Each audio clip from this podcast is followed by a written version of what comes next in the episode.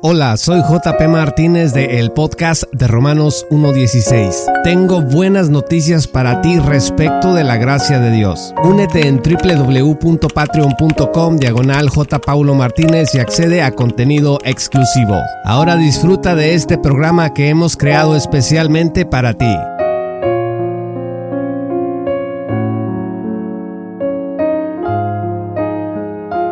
La doctrina de la perseverancia de los santos es uno de los cinco puntos del calvinismo y enseña que un verdadero cristiano perseverará en la fe y en las buenas obras hasta el fin de sus días. Fíjese lo que escribió R.C. Sproul, cito, La doctrina de la perseverancia no se basa en nuestra capacidad para perseverar, ni siquiera si somos regenerados, sino que se apoya en la promesa que Dios ha hecho de preservarnos. Pablo, escribiendo a los filipenses, dice, estando persuadido de esto, que el que comenzó en vosotros la buena obra, la perfeccionará hasta el día de Jesucristo. Filipenses 1.6. Es por gracia y únicamente por gracia que los cristianos perseveran. Dios acabará la obra que comenzó.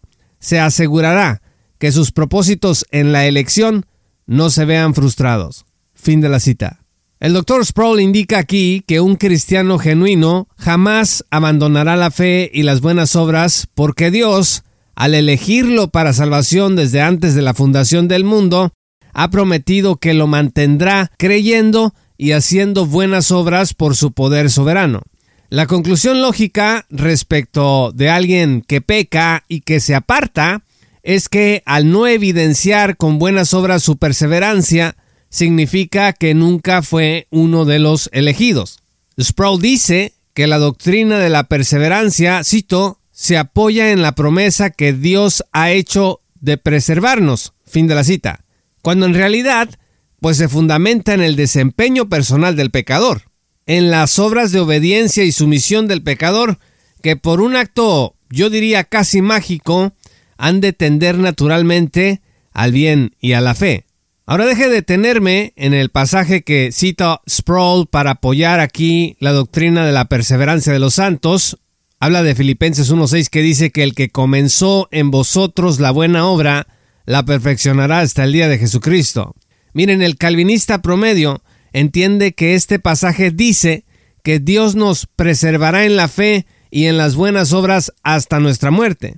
Pero el texto, cuando habla de la buena obra, se refiere a la ofrenda que la iglesia le envió a Pablo. Filipenses 4 versos 15 al 16 dice, y bien saben ustedes, hermanos filipenses, que al principio de la predicación del Evangelio, cuando partí de Macedonia, ninguna iglesia participó conmigo en cuestiones de dar y recibir, sino solo ustedes. Incluso a Tesalónica una y otra vez, ustedes me enviaron para cubrir mis necesidades. Así que al inicio de su carta, de Filipenses, el apóstol Pablo alaba dicha buena obra de compartir con él para la labor misionera. Esa buena obra dará mucho fruto. ¿Qué quiere decir? Que va a ser perfeccionada. El pasaje de Filipenses 1, verso 6, no se trata entonces de nuestra justificación ni de nuestra salvación. No dice el pasaje, el que los salvó va a preservar los salvos hasta el fin. Dice que esa buena obra de ofrendarle al apóstol Pablo será perfeccionada, va a rendir mucho fruto en la obra misionera. De manera que Filipenses 1 verso 6 no es conveniente para efectos de apoyar la doctrina de la perseverancia de los santos. Ahora, los calvinistas, ante la cruda realidad del pecado en la vida cristiana, crearon la idea de que existe una cantidad tolerable de pecado que un elegido para salvación puede llegar a tener en su vida el concepto calvinista de práctica de pecado.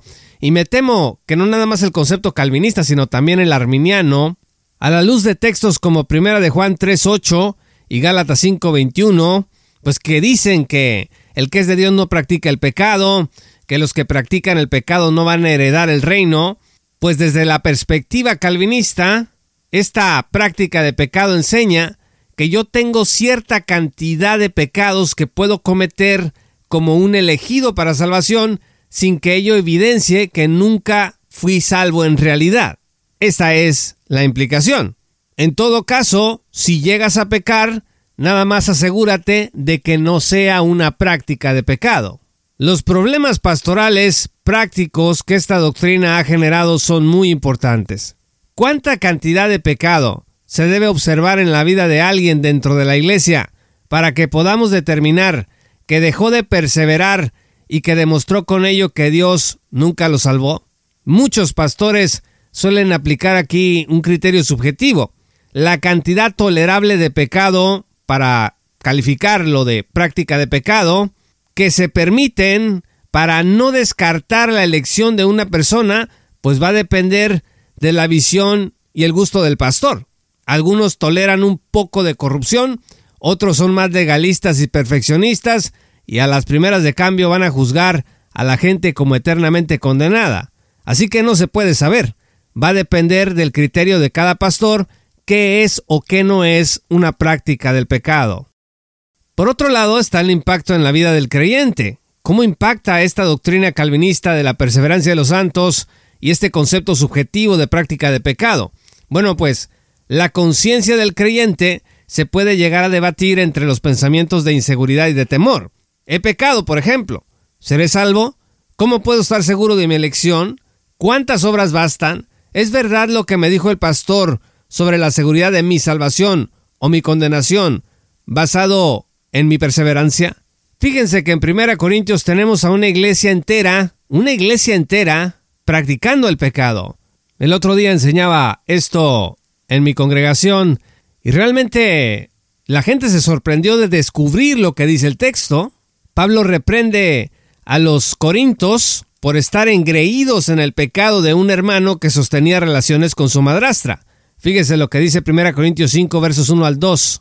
Se oye por todas partes que hay entre vosotros fornicación, y tal fornicación cual ni aun se nombra entre los gentiles, tanto que alguno tiene la esposa de su padre, y vosotros estáis envanecidos en vez de haberos entristecido, para que el que cometió tal acción fuese quitado de entre vosotros.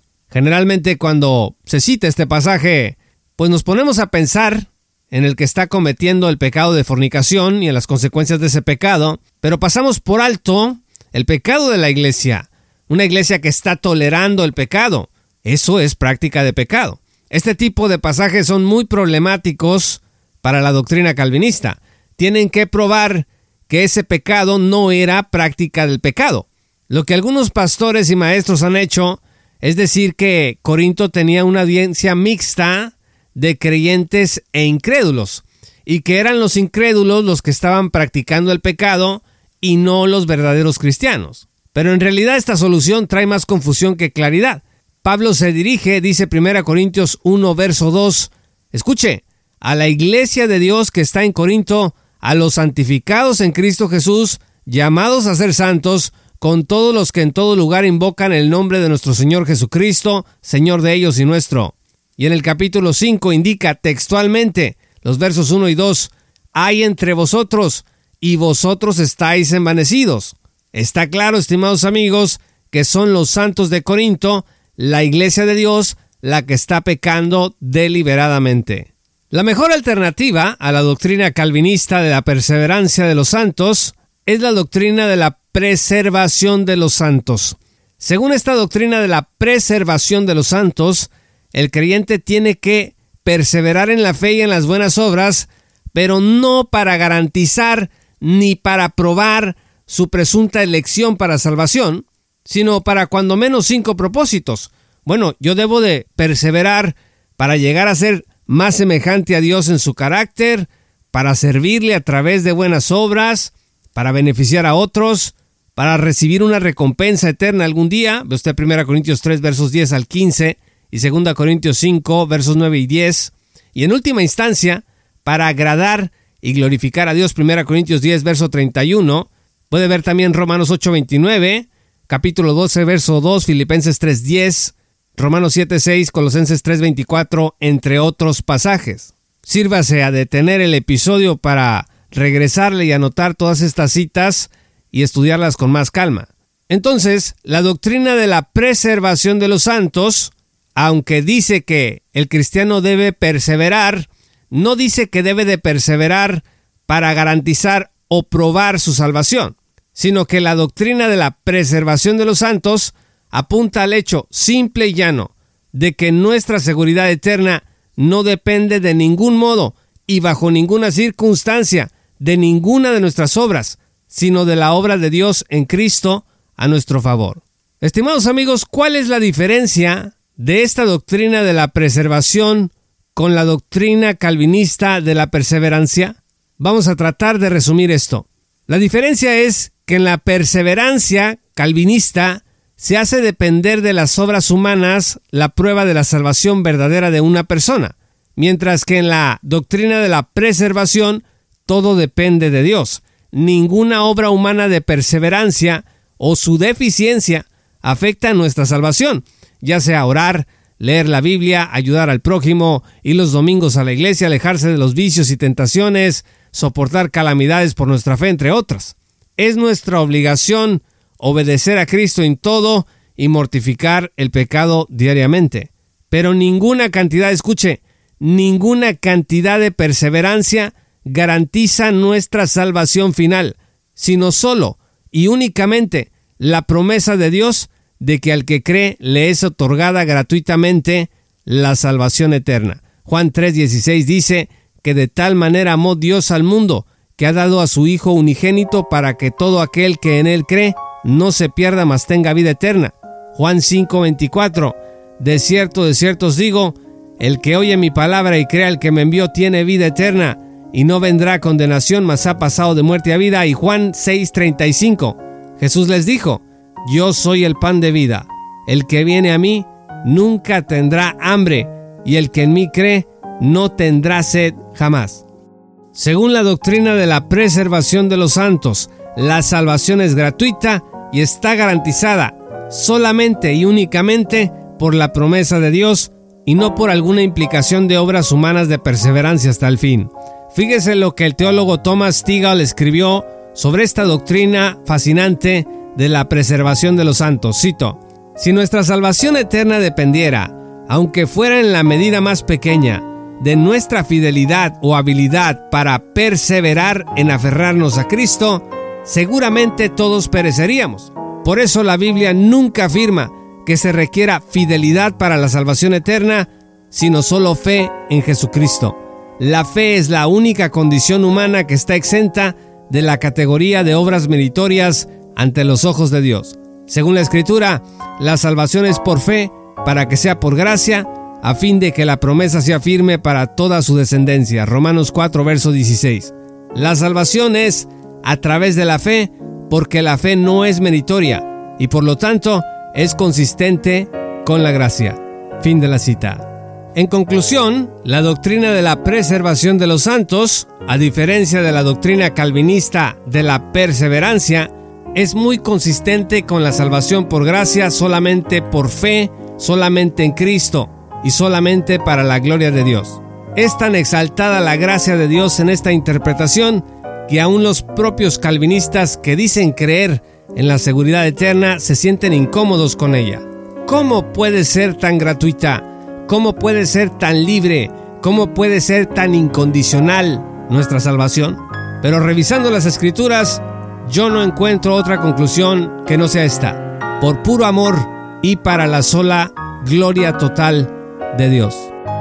Muchas gracias estimados amigos y patrocinadores por escuchar este programa. Yo soy JP Martínez del podcast de Romanos 1.16. Únete en www.patreon.com diagonal J. Paulo Martínez y accede a contenido exclusivo. También puedes enviarnos un mensaje a nuestro WhatsApp Envía tu nota de voz al más 52 686 331 28 82 y con gusto te vamos a responder en el programa. Yo soy JP Martínez, gracias y te esperamos en nuestra gran comunidad.